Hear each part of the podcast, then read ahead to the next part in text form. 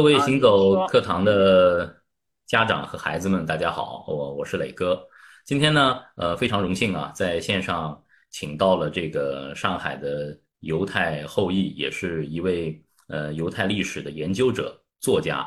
但是在我的心里啊，她更是一位了不起的母亲和一位呃有着传奇经历的女士——莎拉·伊马斯。欢迎莎拉女士啊，今天在线接受我的采访。我想向您请教的是，呃，通过您的成长，您看自己还有自己的孩子，这个原生家庭对一个人的成长到底有多大的影响啊？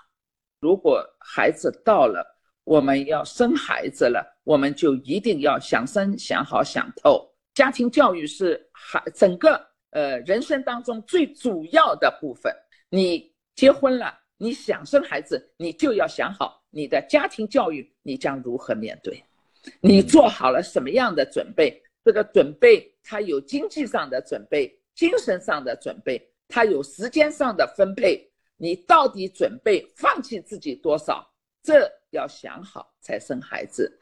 只有这样，啊，你的家庭教育完美了。当然，这个完美不是指百分之一百的完美。我们家庭。在未生孩子之间要想好很多，没有一件事情是百分之一百的。家庭教育当中，如果没有责任感，没有那种发自内心的那种高尚的美，你就没有办法，也没有可能在碰到突如其来的那个孩子有一些不健全的时候，你的无法面对。张兰女士，您的原生家庭，您的父亲。呃，给您带来最大的影响是什么？我的父亲带给我最大的就是乐观。一个家庭是不是幸福，它并不取决于你是不是富非常富裕，而一个家庭是不是乐观。我教育我的孩子，找找对象的时候，你一定要去找一个非常乐观的人。只有乐观的人，他才会有好的心态。只有这样，家里才会有欢歌笑语，每天开开心心。再穷也没关系，我们这个社会没有饿死人的，只要我们有一双手。当初在以色列，我我就这么过。我的父亲给的我的良好的教育，让我在以色列漫长的十三年的移民生涯中，走过了一趟又一趟的水，没那么容易，因为我。呃，不可能偷鸡摸狗，我也不会去做那些呃伤害别人的事情。呃，在以色列，呃呃，中国人还是呃，我去的时候是很少的。后来呃，有了呃一些人进去，我们不谈地域啊，呃，骗子也很多，呃，而且这些骗子迅速的就赚到了很多钱，用坑蒙拐骗来骗自己的同胞。我萨拉伊玛是可以在这儿说。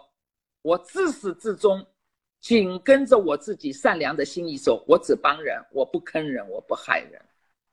所以我的爸爸给我的教育就是乐观向上。嗯，讲的特别好啊，莎拉女士，您有三个孩子，嗯，在他们的成长的过程当中，我相信作为一个妈妈，呃，是付出很多的，也给了孩子很多的爱。呃，您写过一本书啊。呃，是讲爱和狠心的。我们先谈谈爱吧。在您的心里，什么是给孩子最好的、最全然的爱呢？首先呢，我想跟大家讲啊，我给孩子最好的爱，我一定是一个习惯。嗯，呃，我把我给孩子一个规范的东西，然后也跟习惯相关的。习惯就是我们中国人讲的规矩。呃，犹太人讲的一种习惯，我喜欢讲规矩，什么事情都该做，什么事情不该做。我们的家长现在有的时候是没有规矩的，也也在天天说，哎呀，我要叫孩子做这个，我要叫孩子做那个，但是事实上他没有自己都没有规范好自己。你说说看，他怎么规范他的孩子？我的儿子才曾经跟我说。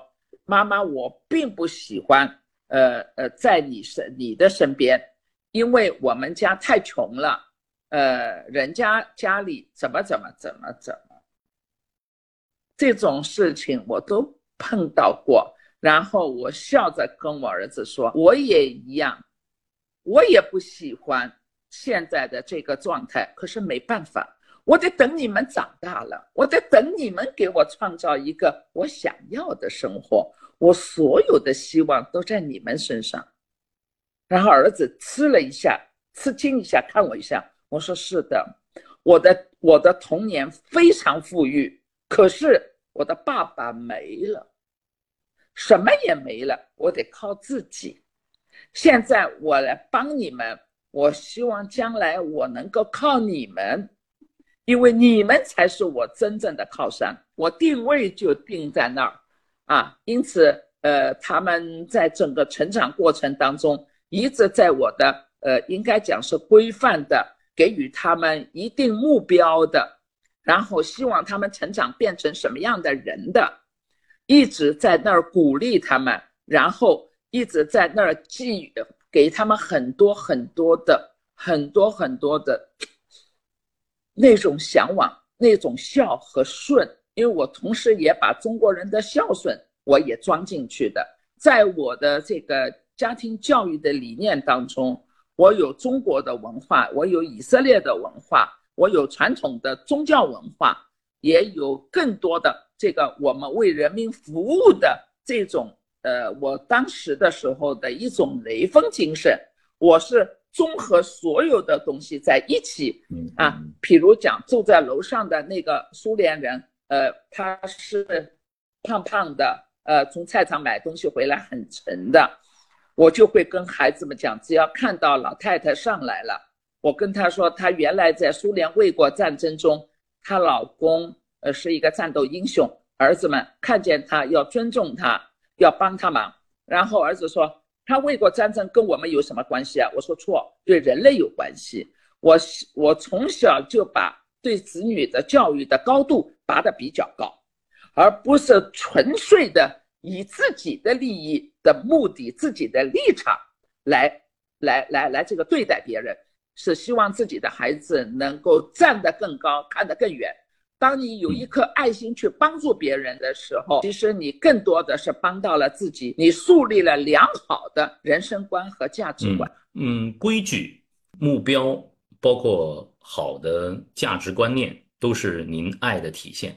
那么，您的狠和严格又是怎么在家庭教育里体现的呢？呃，我这个狠和很严格呢，这个连犹太人都感到很佩服。啊，我从来不洗碗。我吃完了饭以后，孩子们洗碗，他们三个人，小的够不到水池，来拿一个凳子垫在下面洗碗。哎，妈妈，我会把手都洗，衣服都洗湿的，没关系，我等一会儿给你换衣服。等孩子们去睡觉了，所有的碗我都重洗过的。但是要培养他们良好的劳动习惯。这个劳动习惯啊，你是要狠得出来的。什么事情都是，哎，算了算了，哎，你去吧，啊，我来做，不行。以色列是个水果大国，它出的水果非常多，但是每一个孩子一一次只能吃一个水果，水果特别便宜，四块人民币的话可以买一公斤最最好的水果。可是不行，我没钱嘛，我有钱的。我带钱去的，可是我就是用非常严厉的方法跟他们说，我们的经济很危机，我们的生活很困难，但是我们不应该去领救济金。妈妈，为什么你要那么严肃？人家都领的，苏联人也领的。我说我们是中国人，我们不领救济。如果一个孩子没有养成一个良好的习惯，而且他老是去想，我可不可以领取一点救济金？那他会成为一个一个贪得无厌的人，一个懒惰的人。所以我不喜欢我的严格表现在这个洁身自好，也是我自己呃的一种家教。呃，我追追问一个问题啊，要养成这种良好的习惯，作为一个严母的话，您怎么惩戒自己的孩子啊？您会打孩子吗？我本人是打孩子的。但是我打孩子，我一定不是因为吃喝玩乐，我一定是因为有一个小的原则，比如讲，我要他帮助哥哥，帮助哥哥补习一点文化，他跟我特别牛叉，我们一起在课堂上上课的，我也有耳朵，他也有耳朵，呃，他没有听懂，我就一定要帮他。然后哥哥可可怜了，跟他商量，这样好吗？这个星期的碗都是我洗，你的衣服也是我洗啊，这一个星期的劳动都是我包掉，我用劳动换知识，呃，你能够给我一点智慧教教我？他还不愿意。